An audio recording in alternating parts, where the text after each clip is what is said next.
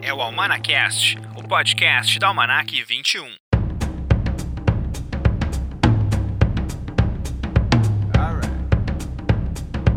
Esse é o Almanacast, o podcast da Almanac 21.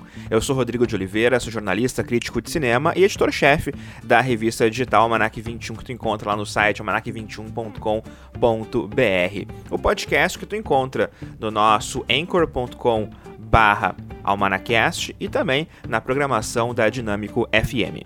Hoje temos três assuntos diferentes aqui no Almanacast. Eu vou começar falando sobre o Pintacilgo, que é a adaptação da obra da Dona Tartt, né, que foi uh, vencedora do prêmio Pulitzer em 2014. E então Pintacilgo chega nos cinemas agora essa semana e eu vou comentar um pouquinho a respeito desse longa. Também vou comentar hoje sobre o projeto Gemini, que é o filme novo do Will Smith, que tem direção do Ang Lee. Então o filme ele tá chegando agora nessa quinta-feira nos cinemas e ele tem toda uma tecnologia nova, então vou falar um pouquinho a respeito disso também aqui no Almanacast. E para fechar, temos entrevista hoje. Entrevista com o diretor Armando Praça, ele que dirigiu o filme Greta, que também está chegando em cartaz nos cinemas nesta quinta-feira. Inclusive, Greta tem uma sessão comentada nos Cinebancários às 7 horas da noite, na quinta-feira do dia 10 de outubro de 2019. O programa estreou nessa quinta-feira, dia 10, e tem a sessão comentada então com o diretor em Porto Alegre nessa quinta-feira. A gente vai ver entrevista ainda hoje aqui no Almanacast. We're just trying to build little bits of the puzzle. What do you remember about the incident? I like this one. Look at the map. Where were you when it happened? I don't remember. When you came round, did you see people? Yes. What were they doing? They were dead. Para começar, vamos então aqui com o filme O Pintacilgo, que é a adaptação da obra da Donna Tartt, vencedora aí do Prêmio Pulitzer em 2014. E o filme tem direção aí do John Crowley, ele que dirigiu o filme Brooklyn lá em 2014, que é um bom filme. Brooklyn foi indicado a Oscar, inclusive, na época ali. John Crowley ficou bem falado na época do filme Brooklyn, 2015, na verdade, é o filme que tem lá Saoirse Ronan no elenco. E agora ele traz então esse O Pintacilgo, que é uma adaptação do livro e uma parceria entre a Warner e a Amazon Studios.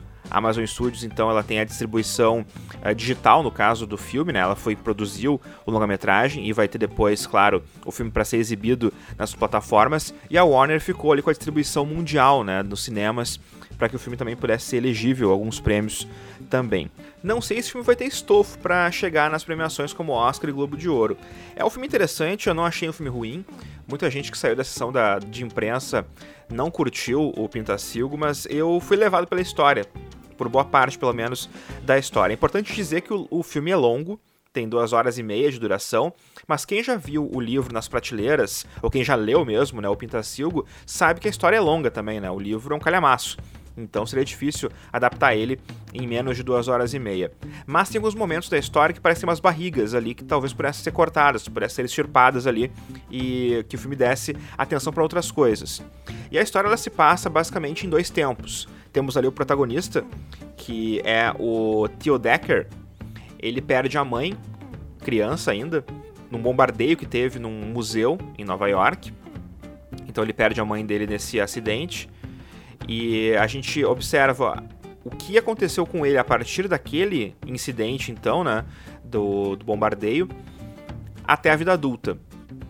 E a história vai passeando na infância e no, na vida adulta dele. Então a gente vê um pouquinho. O começo do filme é ele adulto, ele é vivido pelo Ansel Elgort, que fez no Ritmo de Fuga, fez também ali a série Divergente. Uh, e o Ansel Elgort, então, ele é o protagonista dessa história. Mas também tem muita história com ele criança, e é o Oakes Fagley quem faz ele então quando criança. E o ator Mirim é muito bom, inclusive. Ele meio que nos guia durante o filme todo e o Guri realmente é muito bom. Ele fez já Meu Amigo Dragão, por exemplo, né? ele fazia o Pete lá em 2016. E agora então tá nesse O Pintacilgo. E realmente, um ator muito, muito bom. E o filme, claro, ele se passa então nessa infância dele. Então temos a Nicole Kidman nesse núcleo. Temos também o Jeffrey Wright, o Luke Wilson, Sarah Paulson. Temos o Finn Wolfhard, que fez Stranger Things, né, e também tá nessa, nesse filme. Isso na parte, então, né, mais quando a história tá envolvida na, no lado infantil, né, quando ele tá ainda criança. Quando ele é adulto, ele vira então o Elson Eggert, a Nicole Kidman continua no elenco, assim como o Jeffrey Wright também, mas a gente tem outros atores fazendo os personagens. Temos ali a Nerine Barnard fazendo o Boris, adulto, que é o Finn Wolfhard que ele faz quando criança, entre outros. Também ali tem a Ashley Cummings, que faz a Pipa adulta, e quando jovem a Amy Lawrence, entre outros. E a história é basicamente isso: é o, é o guri, né, que perdeu a mãe quando criança. Ele estava no museu, ele pega para ele uma obra chamada O Pintacilgo e esconde essa obra. E ele acaba ficando com uma família rica de Nova York durante um tempo. E quando as coisas parecem que vão começar a funcionar para ele, o pai dele retorna. Então ele é levado dessa família. E a história segue por aí. Então depois a gente vê ele adulto. E como a história é costurada dessa forma, ela não é cronológica, a gente vai descobrindo coisas ao passar do tempo. Então a gente começa a história meio que em meio a uma confusão que tu não sabe direito o que, que é. E aí a história vai sendo contada para que tu entenda e preencha né, as lacunas e preencha ali, então, né, consiga montar esse quebra-cabeça, que é a história do Pintacilgo. Não é um quebra-cabeça difícil, não é uma história complicada, mas do jeito que ele é contado, então, né, a gente vai meio que encaixando as peças a partir do momento que o filme começa. E a trilha sonora é muito boa, a gente vai rodar no programa da Dinâmica FM, a gente vai rodar as músicas da trilha sonora do Pintacilgo, tem músicas muito interessantes. Tem, por exemplo, It's All Over Now Baby Blue, que é um clássico do Dylan, mas na versão do Dem. Temos ali Radiohead, temos também New Order, várias faixas bacanas aí na trilha sonora, a gente vai rodar algumas na, no programa especial da Dinâmico FM. Uh, o que o filme tem, assim, que não faz ele ser um grande filme? Acho que são as barrigas, principalmente, da história, e o final ele parece meio que apressado. A gente levou ali umas duas horas, duas horas e quinze para saber mais ou menos como é que era a história total do tio. E o desfecho é trabalhado, assim, é uma coisa parece que foi feita às pressas. Então, acho que o filme podia ter um desfecho um pouquinho mais bem realizado, um pouco mais calmo. O que acontece no final não vou contar, obviamente, né? Mas tem um momento até que eu achei que o filme ele, ele teria uma mensagem muito negativa. E daí ele acaba resolvendo algumas coisas, e daí não. Daí pelo menos tem ali um, um desfecho que não é um desfecho tipo 13 Reasons Why, por exemplo. Vou deixar assim meio que em vago. Quem viu a série sabe como é que é, né? A história do suicídio, né? Então, o filme, inclusive, o Pintacilgo, isso não é um spoiler, ele começa com o rapaz pensando em se matar. E daí a história é contada a partir dali. Então volta no tempo a gente descobre o que aconteceu com ele quando criança. Então tem um momento do filme que parece que ele vai ir para aquele caminho mesmo. Então eu achei que seria meio complicado isso. Mas aí tem ali umas situações que acabam uh, resolvendo de forma melhor né, para o tio aquele momento. É um filme que tem bons momentos, tem um grande elenco, né? Isso não precisa nem dizer. O Ansel Elgort, por exemplo, é uma revelação dos últimos anos. O rapaz também ele é bem talentoso. Temos a própria Nicole Kidman, Jeffrey Wright, o Luke Wilson, a Sarah Paulson. O elenco é bem legal. O Finn Wolfhard, que faz o Stranger Things, tá muito bem no papel de Boris. Ele tem um sotaque russo que ele faz ali. Ele tá muito bem. Mas é um filme assim que não, vai, não é memorável, né? Aquele filme que é um grande filme. É um filme que te, consegue te entreter durante aquelas duas horas e meia. Eu não li o livro, então eu não sei se a adaptação é muito fiel. Até imagino que seja, mas eu não, não pude ler o livro ainda. Mas pretendo, porque a história parece bem interessante. Acho que no livro ele deve ter mais desenvolvimento dos personagens, deve conseguir então contar melhor, claro, aquela história. O Pintacilgo, então, agora nos cinemas. It's like he sent me exactly where I needed to be and to who I needed to be with. Is your mother dead too? Yes. I know you were there, and I know what else was in that room. E quanto ao projeto Gemini, filme novo do Ang Lee com Will Smith no elenco? Tell me something. Why is it so hard for you to kill this man? He knew every move of mine before I made it. I'd have him right there. Take the shot.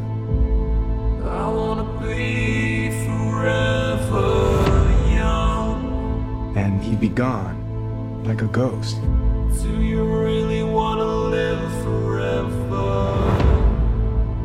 Who is he?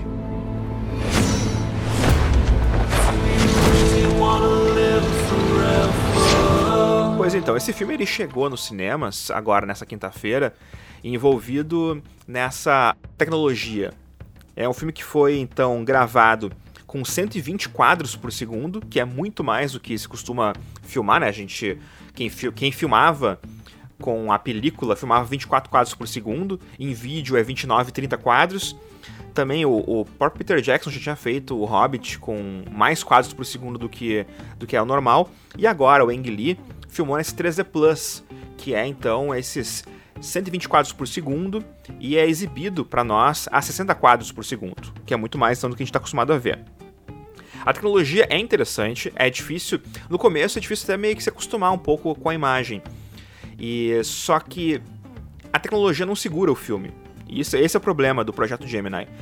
A história ela não é tão interessante assim, embora algumas imagens e cenas de ação principalmente são muito legais do filme. Mas quando é, por exemplo, uma cena comum de duas pessoas conversando. Uma das primeiras cenas é Will Smith conversando com um amigo dele e parece televisão, parece que está vendo ali a, a, uma, uma fotografia televisiva. Até porque quanto aos enquadramentos também que o Ang Lee usa, tem alguns closes, alguns primeiros planos muito muito televisivos, então parece que tá vendo TV, o que não é legal pro filme. Tem alguns momentos que, a, aliás, a maioria dos momentos a fotografia é muito lavada, então parece que não tem aquela, aquela aura da película que, claro, não tem, né? Porque é um filme digital, isso, vários filmes digitais não tem, claro, isso aí. Mas se, se tem um trabalho de fotografia que existe um feeling cinematográfico. E você sabe o que eu tô falando, né? É o filme que parece filme.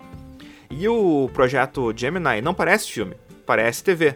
A tecnologia também, claro, do filme, ela tá muito em cima do lance do Will Smith interpretar ele agora, né, com 50 e tantos anos, e ele com 23 anos.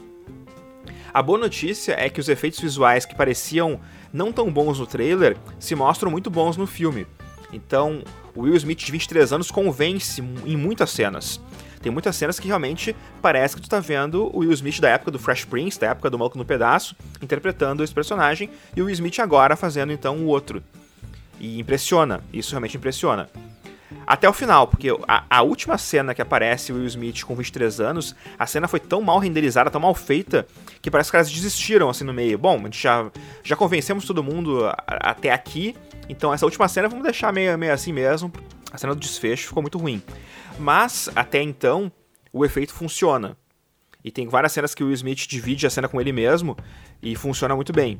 A gente consegue ver esses dois personagens diferentes atuando juntos. E o Will Smith consegue fazer ele mais jovem de forma convincente. Não só o efeito visual funciona, mas a interpretação dele também convence. Mas a história é um apanhado, é um, é um, é um apanhado de clichês. Não tem nada novo nessa história. Se você já viu, por exemplo, outros filmes de clone, até o sexto dia do Schwarzenegger, lá dos anos 2000, acho que foi 2000, 2001 que ele lançou, é melhor do que esse Gemini Man, o projeto Gemini, porque tem uma história um pouquinho mais curiosa do que a do, a do filme do Will Smith. I think I know why he's as good as you. He is you. 25 years ago, they made you from me. They chose me because there's never been anybody like me. O projeto Gemini é, basicamente isso: é um sniper, que é o Will Smith, que está se aposentando. Ele mata caras maus, entre aspas, né? Mandado pelo governo. E o último, seu último caso dá errado, uma coisa dá errado, e ele começa a ser perseguido pelos seus ex-colegas. E a partir daí surge então esse clone dele que está caçando. Então ele é a pessoa escolhida para caçar esse sniper é o seu próprio clone e ele tem ali alguns amigos para ajudá-lo nessa, nessa tarefa aí. Um deles é a Mary Elizabeth Winstead, que faz então ali a, a parceira feminina dele. E também tem o Benedict Wong, que é conhecido pelo Doutor Estranho. Ele faz o Baron, que é um amigo então de longa data do Henry Brogan, que é Will Smith. E a história vai a partir daí, né? Ele vai escapando do, do rapaz até que ele descobre que é o clone, e aí a história segue. Mas não tem nada de nada de especial nesse filme, a não ser, claro, como eu disse, os efeitos visuais, então, a tecnologia. Só que eles ficaram pensando muito mais na tecnologia e de como usá-la no filme, ou de como colocar, por exemplo, coisas em, no, no, fundo da tela, para que a gente tivesse aquela sensação de profundidade. Eles pensaram muito mais isso como vender tecnologia do que fazer uma história legal.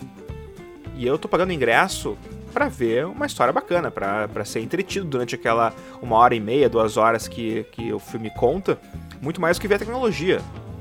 A tecnologia tu vende para quem vai fazer o filme, né? Não pro espectador. Então eu achei que o filme foi meio vazio, assim. E eu esperava muito mais do Ang Lee, porque o Ang Lee, poxa, é um grande diretor. O Ang Lee, mesmo quando faz coisas mais pop, como por exemplo As Aventuras de Pi, teve uma boa bilheteria e tal. Quando ele faz As Aventuras de Pi, por exemplo, sempre tem uma coisinha a mais, não é, não é só um filme de entretenimento, ele tem alguma mensagem. E esse Projeto Gemini eu achei um filme muito vazio para o Ang Lee, que já fez Tigre Dragão, que já fez Tempestade de Gelo, Razão e Sensibilidade, fez também O Segredo de Brokeback Mountain, fez Desejo de Perigo. Então é um baita diretor, mas sei lá, acho que foi meio mais escalado nesse filme. Não, não vejo porque o Ang Lee tá fazendo esse projeto Gemini. Mas se tu é fã do Will Smith, ou se tu tá afim de ver como é que essa tecnologia funciona no cinema, porque, claro, tu quer ver como o projeto Gemini ele foi concebido originalmente, tem que ser no cinema, porque é o cinema que vai te dar essa possibilidade de tu ver em 3D com os 60 quadros por segundo. Depois em casa a experiência não vai ser a mesma. E sem a tecnologia, então, o Projeto Gemini fica ainda mais fraco. Então, se está curioso para ver, vai no cinema e assiste por tua conta e risco também, né? Que eu disse que a história não é lá essas coisas. You made a person out of another person. Then you sent me to kill him.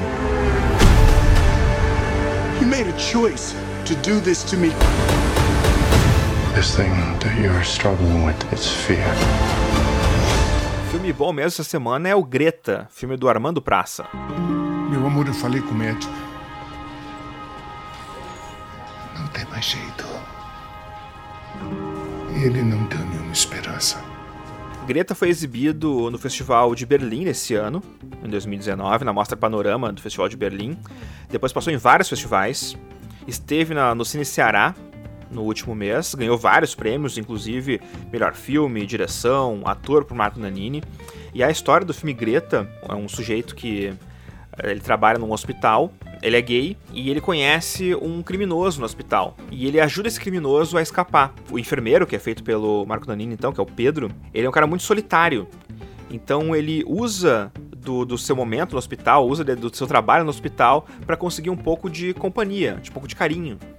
E é através desse carinho que ele procura nessas pessoas, esses homens, é que a história então se desenrola no filme Greta. E eu conversei com o diretor, o Armando Praça. O Armando Praça, nessa quinta-feira, dia 10 de outubro de 2019, está em Porto Alegre para fazer uma sessão comentada do Greta no Cine Bancários, às 7 horas da noite. Ele conversou comigo na segunda-feira a respeito desse longa-metragem via Skype. Então a gente vai ouvir esse papo agora aqui no Manacast. Quero então aqui dar as boas-vindas ao Armando Praça, tudo bem? Tudo bem, Rodrigo, muito obrigado. Eu agradeço pela participação aqui no Almanacast e começar a falar sobre Greta, que é um filme que está estreando então agora nessa quinta-feira e que teve já um passeio bem interessante pelos festivais, né? Passou por Berlim, passou por, pelo Cine Ceará, que ganhou prêmios, inclusive, né? Melhor longa-metragem, melhor direção, melhor ator. Então acho que o filme já começa, né, Armando, com uma, uma ótima com um ótimo background já, né, pro público em geral agora conhecer então a história do filme Greta. Sim, o filme estreou em Berlim, em fevereiro passado, no Festival de Berlim. Depois ele fez uma carreira internacional até agora por 22 outros festivais, além de Berlim. Nós estreamos no Brasil no Cine Ceará e estamos agora, dia, dia 10 de outubro, lançando comercialmente em salas de cinema. E Greta é um roteiro teu, né, Armando? Só que ele é baseado livremente numa peça de teatro dos anos 70. Eu queria que tu contasse um pouquinho pra gente como é que foi essa ideia de transformar essa peça no filme. Sim, eu conheço essa peça há muitos anos, é uma peça chamada Greta Garbo, quem diria, acabou no Irajá, escrita por um pernambucano e, e, e lançada nos anos 70, em 1972 mais especificamente. Eu conhecia o texto, mas eu só vi o texto montado pela primeira vez em 2008. E eu, embora continue gostando muito do texto, ele tem uma, uma questão que para mim ficou, de certa forma, anacrônica em relação à montagem que eu vi em 2008, porque ele trata os personagens é, com um certo deboche, um humor, uma ironia, que eu julgo que não seja mais adequado tratar esse tipo de personagem dessa forma. Então eu fiz uma adaptação mantendo algumas coisas no, do texto original, mas é, atualizando o tratamento dado aos personagens é, e olhando para eles com mais empatia, com mais compaixão, com mais identificação. E nesse processo a gente fugiu da comédia, que é o, o gênero é, proposto pelo autor lá em, nos anos 70. Eu acredito que na época só se pudesse falar desse universo e desses personagens é, usando o artifício da comédia e fiz uma adaptação trazendo para um registro mais dramático mesmo. E quando chegou a ideia de trazer o Marco Nanini para fazer então o protagonista dessa história, trazer ele para fazer o Pedro, que também tem um pouco de Greta, no caso ele sempre diz, né, me chama de Greta Garbo. Então, Rodrigo, para mim era muito importante ter um ator muito bom. Na minha opinião, o Nanini é hoje em dia o maior ator do Brasil em atuação, em, ainda em, em atuação. E, e para mim era fundamental que fosse um ator também que tivesse uma experiência teatral muito significativa para compreender, sobretudo, essa, essa mudança que eu fiz na adaptação é, da comédia para o drama. Algumas falas, por exemplo, se mantêm absolutamente iguais ao texto original.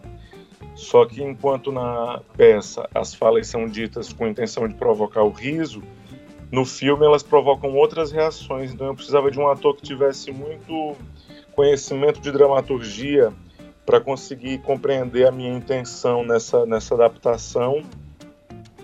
E o Nanini é essa pessoa, uma pessoa que tem mais de 50 anos de, de carreira no teatro e é sem dúvida o grande ator do Brasil. Então, o meu desejo como diretor era esse.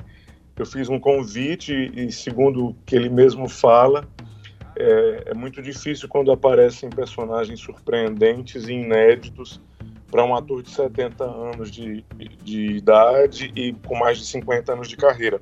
E foi isso que ele viu no, no Pedro, uma possibilidade de fazer algo novo, ainda novo para a carreira dele. E realmente é impressionante, porque eu, eu gosto muito do Danini, eu gostava muito de ver ele na comédia da vida, da vida privada, por exemplo, na Globo, que ele fazia aqueles especiais, Sim. ou Terça Nobre também, que sempre ele, ele sempre foi voltado muito pra comédia, na, na, no meu imaginário, no caso, eu sei que ele já fez dramas também, só que ele ficou muitos anos também, claro, na Globo fazendo a Grande Família, fazendo o Lineu, aquele paizão, então acho que as Sim. pessoas, inclusive, quando forem assistir Greta, vão surpreender, talvez, né, quem já tá acostumado a ver ele como Lineu na Grande Família, como ele consegue atingir outros, outros locais né, na sua atuação com, com esse filme.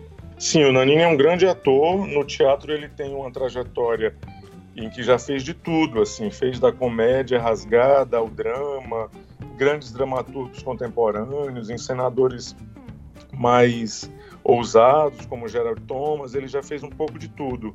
É claro que na TV os personagens são um pouco mais comportados e, e e o Pedro, no filme Greta, de fato mostra um, o Nanini fazendo algo que ele nunca tinha feito antes no registro para TV ou para o cinema.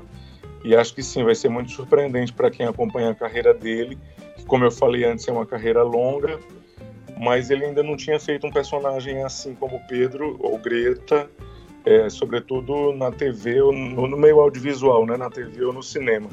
Então acredito que vai ser uma surpresa, mas uma boa surpresa porque é uma das grandes interpretações, um, um grande trabalho dele, mais um grande trabalho dele. É, o Mucuripe de melhor ator não foi dado à toa, certamente, ali pro, pro Nanini no, no Cine Ceará. E tem uma cena muito, muito interessante, não quero entrar em spoilers aqui, mas tem um momento que vocês colocam na montagem uma cena uh, da atriz, né, que ele, que ele tanto comenta, né, no filme, e daí, tu, daí tu, nota como uh, os olhares que ele dava em alguns momentos, assim, a forma de ele olhar meio vagamente, assim, tem um pouco de Greta. Não sei se eu tô lendo isso, porque ele fala muito da personagem, da, da atriz naquele momento, mas eu acho que o Nanini ele deve ter pego alguma coisa também da atriz ali pra conceber esse personagem. É um personagem que está o tempo inteiro desejando ser como a Greta Garbo, né? Então eu acho que tem um trabalho do Nani nesse sentido, mas tem também até uma, de certa forma, uma leitura nossa, né? Uma confusão que a gente vai fazendo ao longo do filme entre a imagem dele e a imagem da Greta, justamente porque esse é um dos grandes desejos do personagem. É, sim, sim. é meio que a gente fecha aquele sentido, né? Porque a gente acaba observando ele, né? Aquele desejo dele tão grande, né? Mas eu falei, de claro, bastante do Nanini, mas eu quero falar um pouquinho da Denise Weinberg também, né? Que tem uma personagem muito forte no filme, que é a Daniela, que é a vizinha dele, transexual. E tem uma cena belíssima que ela tá interpretando uma música no palco, assim. E, e é, uma, é uma cena que não tem cortes também, né? Então dá, dá pra ver, assim, que tu pegou assim a Denise Weinberg e, e colocou ela no palco e ela entrega o que tu, tu deseja, pelo menos foi o que eu, que eu percebi assistindo ao filme. Sim, a Denise é uma grande atriz também, uma grande atriz de teatro, como, eu, como a gente vem é, da origem, né, a peça o, que originou o filme é um, enfim, é um trabalho teatral, uma dramaturgia teatral. É, Para mim era importante ter atores vindos desse universo do teatro e a Denise é uma grande atriz também, com uma história super importante, é, devotada ao teatro brasileiro. E ela faz uma transexual que é muito inédito também na carreira dela. E aquele momento especificamente, é para mim é como uma grande cena de despedida da personagem, sabe? É um show, ela tá dando um show no lugar onde ela trabalha, mas o que tem por trás daquela cena como sentimento é que é uma grande cena de despedida da personagem, assim. E o Nanini também depois entrega também uma despedida bonita para ela também depois né, da, da, daquela cena. Então é um, é um filme que também é, é, muito tocante, na verdade, né? Porque tem personagens que eles são muito reais, embora eles também eles trafeguem num, num, num numa tomada um pouco é, real, mas tem um pouco de fantasia também, né? Por conta Sim. dos desejos de cada um que, que existe dentro daquela história ali. Mas são personagens muito táteis também, então acho que por isso que o filme toca as pessoas tanto por conta, acho que da, da forma como eles são profundos, né? É, a minha intenção desde o início era conseguir fazer um filme que dialogasse com um número maior de pessoas é, e que abordasse questões humanas, questões que atravessam qualquer pessoa, independente de idade, de orientação sexual, de classe social. É, Para mim era importante isso, assim, conseguir tocar as pessoas independente é, dessas variáveis. E acho que o filme foca muito no desejo de amar e ser amado e numa relação difícil, sobretudo do Pedro com a solidão, e eu acho que isso atravessa qualquer ser humano, né? Por isso ele, ele provoca essa empatia, o filme provoca essa empatia. Tu falou uma palavra bem importante do filme que é a solidão mesmo, né? E o Pedro, ele é um sujeito muito solitário, dá pra ver isso desde as primeiras cenas do, do filme. E, e tem esse romance com o Jean, então, né? Queria que tu falasse um pouquinho a respeito de como foi construir também essa relação do, do Nanini com o Emic Lopes. É, para mim era importante construir com em relação ao Jean, a relação do Pedro com o Jean, é, que, que o personagem Jean trouxesse o tempo inteiro para o Pedro, mas também para o espectador, ao mesmo tempo que uma certa fragilidade, afinal de contas ele está machucado e, e o Pedro se põe a cuidar dele, mas é uma, uma certa ameaça também, sabe? Que esse personagem fosse um pouco ameaçador, porque isso seria a dinâmica, para criar uma dinâmica na relação deles, em que o Pedro demonstre que, apesar desse personagem ser perigoso, do personagem do Jean ser perigoso e ameaçador, ele, ele supera todas essas questões para estabelecer uma relação afetiva. Para mim é muito importante é, demonstrar que o Pedro é alguém que deseja amar e ser amado e que vai é, em busca disso apesar de qualquer dificuldade. É, e uma das dificuldades é o fato do Jean poder ser uma ameaça para ele, representar algum perigo para ele, mas mesmo assim ele encara, enfrenta para resolver esse problema que é a solidão para mim uma das cenas que, que mais chama, chamou atenção e que me mostrou como o filme estava funcionando foi a, uma das primeiras cenas que o Nanini e o, e o, o Demick eles atuam juntos ali. Ele fala: Ah, eu quero que você me chame de Greta.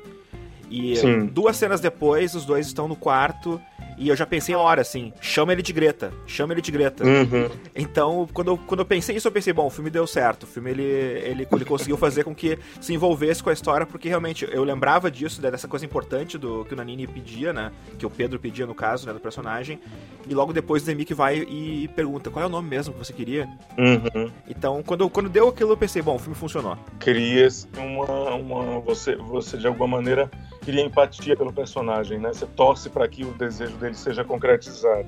Bom, e Greta agora vai, vai, vai estrear agora na quinta-feira, então, né, nos cinemas do Brasil. E tu vem a Porto Alegre, então, Armando, para bater um papo com o pessoal. Vou a Porto Alegre na quinta-feira. É, no dia da estreia, a gente está fazendo uma, uma sessão aí com um debate. Eu espero que a sessão esteja lotada, que as pessoas compareçam para a gente conversar sobre esse filme. Bom, esse podcast aqui entra no ar na quinta-feira mesmo, então se você está ouvindo na quinta-feira, é o dia 10 então, de outubro, sessão das 7 horas da noite no Cine Bancários em Porto Alegre, conferir então esse bate-papo com o diretor, então, Armando Praça, roteirista também, né, do filme, e falando sobre Greta, esse belo trabalho aí que tem o Marco Nanini como protagonista. Armando, muito obrigado pela participação aqui no Almanacash, sucesso com o filme e com os próximos que virão com certeza, e um grande abraço. Eu que agradeço, muito obrigado, espero vocês na sessão é, de lançamento do Greta aí, dia, dia 10, para o debate também. Obrigado por tudo. Tá então Armando Praça falando sobre Greta, filme super premiado que está chegando em cartaz agora nos cinemas. É um dos destaques da semana, certamente, em cartaz. Quem é Greta Garbo? É uma artista. Maior de todas. Curtiu o nosso Almanacast? Então segue a gente nas redes sociais, Almanac21 Oficial no Instagram e Almanac21 lá no Facebook. Estamos com nossa revista Almanac 21 The Big Bang Theory no site almanac21.com.br e essa semana a gente começou uma promoção no site que é o Combo da Semana. A cada sete dias, um combo diferente para os fãs aí das séries e dos filmes que a gente lança no site. Essa semana temos o combo Friends, que é a revista digital, Almanac 21 Friends, e mais, e mais a caderneta I'll Be There For You, que é a caderneta do Friends que a gente tem, né? Que tem a, o sofazinho e a frase I'll Be There For You, uma caderneta artesanal que foi produzida pela Pet Books. Então a gente libera essa revista digital via e-mail para quem comprar ali no site e a caderneta chega com frete grátis na tua casa. Então, velho, almanac21.com.br barra loja barra combo traço da traço semana busca ali nas redes sociais também que tá tudo certinho ali, a postagem do Friends, para tu curtir então esse combo da série que completou 25 anos agora nesse ano.